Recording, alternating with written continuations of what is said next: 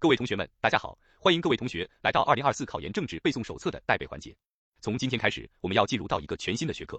我们把书翻到第七十七页来，进入到第二个部分：毛泽东思想和中国特色社会主义理论体系概论。首先，我们进入到导论部分，马克思主义中国化时代化的历史进程和理论成果，请给大家标注一下。之前我们的表述都是马克思主义中国化，从今年开始，我们有了个新的表述，叫做马克思主义中国化时代化。第一个考点：马克思主义中国化时代化的提出及其原因和内涵。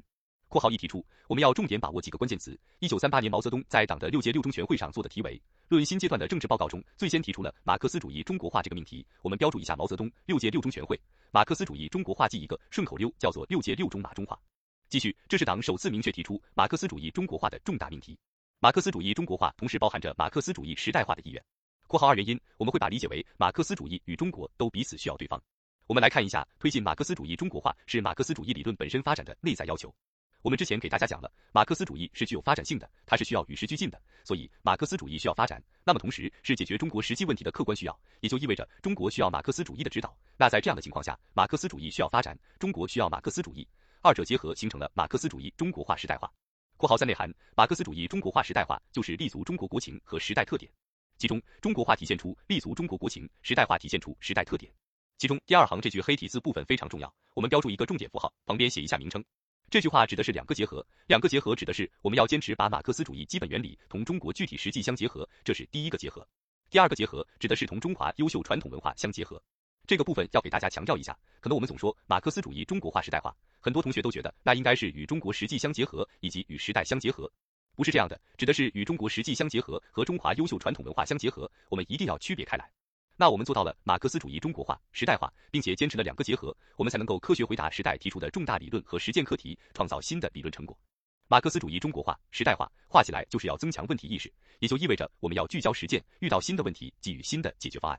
所以，我们要从理论和实践的结合上，深入回答关系党和国家事业发展、党治国理政的重大时代课题，不断提出真正解决问题的新理念、新思路和新方法。下面具体三点展开，我们仍然可以通过中国需要马克思主义、马克思主义需要中国，以及马克思主义与中华传统文化具有相容性进行理解。圈一：运用马克思主义立场、观点和方法解决中国革命建设改革中的实际问题，体现中国需要马克思主义。圈二：总结和提炼中国革命建设改革的实践经验，赋予马克思主义以新的时代内涵，体现马克思主义需要中国。圈三，运用中国人民喜闻乐见的民族语言来阐述马克思主义，使其根植于中华优秀传统文化的土壤之中，具有中国特色、中国风格、中国气派，体现马克思主义与中华优秀传统文化具有相容性。第二考点，马克思主义中国化时代化的理论成果及其关系。括号一，理论成果我们要区别对应，毛泽东思想单独出现，后几大理论，邓小平理论三个代表重要思想、科学发展观以及新思想，统称为中国特色社会主义理论体系。括号二，他们的关系是一脉相承又与时俱进。其中，毛泽东思想为中特理论体系提供基本遵循。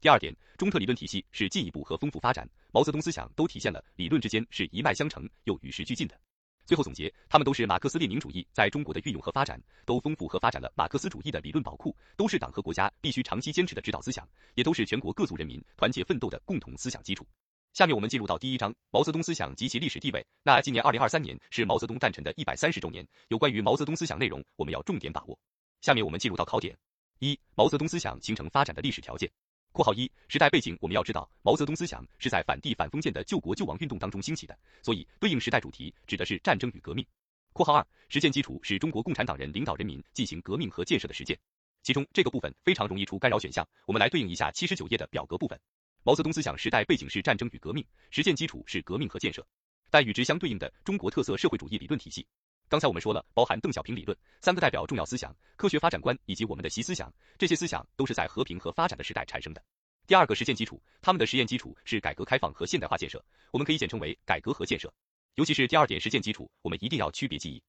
我们看下点播部分，毛泽东思想的形成与改革开放是无关的，我们标注一下，改开放是一九七八年才开始的，同时中特理论体系与革命是无关的，所以这个部分常常可以设置干扰选项，一定要区别开来。毛泽东思想是革命与建设，中特理论体系是改革与建设。第二点，毛泽东思想形成发展的过程，这个部分我们要重点把握，提出了什么样的思想，标志着什么样的发展过程。我们来看一下第一点，括号一开始萌芽，大革命时期。提出思想是分析中国农民斗争的特点，强调无产阶级领导农民斗争在推翻反动政权、建立人民革命政权中的重大作用，从而解决了无产阶级领导权的中心问题。这个中心问题指的就是如何领导农民斗争的问题。那这些关于新民主主义革命基本思想的提出，标志着毛泽东思想开始萌芽。标注一下领导权的中心问题以及新民主主义革命的基本思想，标志着开始萌芽。那这个开始萌芽也是一个新大纲的内容，我们要重点把握一下。括号二，初步形成或开始形成是在土地革命战争时期。第一点标志性著作，我们也可以了解一下。第二点提出的思想指的是指明了中国革命的发展规律，提出并深入阐述了农村包围城市、武装夺取政权的思想。标注一下，这是一条正确的革命道路理论，所以由此标志着毛泽东思想初步形成，或者称之为开始形成。那刚才我们说到中国革命的发展规律指的是什么呢？我们来看一下点拨部分，指的是应该将党工作的重心从城市转入到农村，把落后的农村变成先进的革命根据地，直到敌我力量强弱发生转变，再攻占中心城市。要知道，之前我们党一直在攻打中心城市，比如说南昌起义、秋收起义、广州起义，但都以失败为告终了。那通过时间探索，毛泽东找到了应该是农村包围城市、武装夺取政权的正确思想。括号三，成熟所对应的时期是遵义会议后到全民族抗战时期，提出的思想为系统阐述了新民主主义革命理论，标志着毛泽东思想得到多方面展开而趋于成熟。这里面我们要标注一下，现在指的是系统阐述，所以对应成熟。而刚才我们说新民主主义革命基本思想提出，只是标志着开始萌芽，都是关于新民主主义革命的内容。但是我们要区别对应。括号四继续发展是在解放战争时期和新中国成立以后标志性著作，我们也可以简单了解一下。重点看提出思想是毛泽东明确提出了马克思列宁主义基本原理，同中国具体实际进行第二次结合，找出在中国怎样建设社会主义道路的任务。其中我们标注一下，找出不等同于找到了，这是我们的第一个考点。下面我们进入到第二考点。毛泽东思想的主要内容和活的灵魂，其中括号一主题是中国革命和建设一定要与中特理论体系相互区别。括号二主要内容我们可以简单了解即可。重点在我们的第二点，毛泽东思想活的灵魂和精髓。其中活的灵魂包含三个基本方面：实事求是、群众路线、独立自主。其中标注一下实事求是，毛泽东思想的基本点是毛泽东思想的精髓所在。我们同时来看一下点拨一九八一年党的十一届六中全会通过的关于建国以来党的若干历史问题的决议，首次对毛泽东思想的活的灵魂和科学体系做了概括。我们标注关键词是在哪次会议里，哪个决议首次提出了相应的内容。下面我们根据活的灵魂展开学习，其中我们要重点把握关键词对应。括号二，实事求是，指的是要一切从实际出发，理论练习实际，坚持在实践中检验真理和发展真理。总之，我们既要看到理论，又要看到实践。来，我们开启关键词对应，其中实事求是，马克思主义的根本观点，是我们共产党人认识世界、改造世界的根本要求，是中国共产党的思想路线，是我们党基本思想方法、工作方法、领导方法。这条路线是由毛泽东确立于民主革命时期，关键词对应根本观点、根本要求、基本方法以及思想路线。括号三，群众路线，群众路线指的是一切为了群众，一切依靠群众，从群众中来到群众中去，把党的正确主张变为群众的自觉行动。其中评价来对应关键词，群众路线是系统的运用了，在党的全部活动中形成党的根本工作路线。群众路线是我们党的生命线，是我们党永葆青春活力和战斗力的重要传家宝。来对应关键词，根本工作路线、生命线、重要传家宝。我们要区别一下，刚才实事求是，党的思想路线；群众路线是党的根本工作路线。最后一点，独立自主就是要坚持独立思考，走自己的路，就是坚定不移的维护民族独立，捍卫国家主权，把立足点放在依靠自己的力量基础上，学习外国一切对我们有益的先进事物。评价对应关键词，独立自主是我们中华民族的优良传统，是精神之魂，也是中国共产党、中华人民共和国立党立国的重要原则，是我们党从中国实际出发，依靠党和人民力量进行革命、建设、改革的必然结论。走自己的路，是我们党百年奋斗得出的历史结论。我们来看一下点拨部分独立自主思想最初的明确表述，在毛泽东写于一九三零年反对本本主义一文中，文中指出中国革命斗争的胜利要靠中国同志，了解中国情况。你看，刚才我们说了，独立自主就是要把立足点放在依靠自己的力量基础上。我们的中国革命依靠谁？依靠中国同志了解中国情况。下面进入到第三个考点：毛泽东思想的历史地位。这个部分我们要重点把握。第一个，对于毛泽东思想的定性，是马克思列宁主义在中国的运用和发展，是被实践证明了的关于中国革命和建设的正确理论原则和经验总结，是中国共产党集体智慧的结晶。标注一下，革命和建设又出现了。第二点，历史地位。括号一，毛泽东思想是马克思主义中国化、时代化的第一个重大理论成果。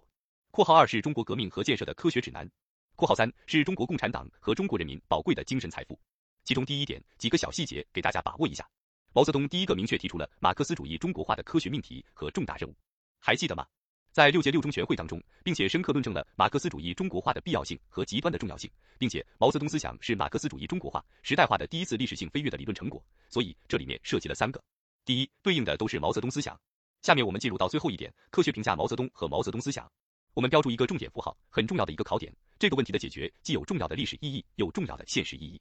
我们先来评价毛泽东这个人。毛泽东同志是伟大的马克思主义者，伟大的无产阶级革命家、战略家、理论家，是马克思主义中国化时代化的伟大开拓者，是近代以来中国伟大的爱国者和民族英雄，是党的第一代中央领导集体的核心，是领导中国人民彻底改变自己命运和国家面貌的一代伟人。所以总的来说，毛泽东的功绩是第一位的，错误是第二位的。那其中给大家重点辨析一下毛泽东思想和毛泽东的思想的区别。毛泽东思想不等于毛泽东的思想，因为毛泽东思想是我们中国共产党集体智慧的结晶，而不是毛泽东个人的思想。毛泽东晚年的错误不属于毛泽东思想的范畴，因为毛泽东思想是正确的理论原则和经验总结，所以给大家总结一下，毛泽东思想是真理性的存在，而毛泽东的思想既包含正确思想，又包含错误思想。我们可以对应一下点播圈二这个部分标注一下。好了，各位同学们，这就是我们今天的全部内容，我们明天再见。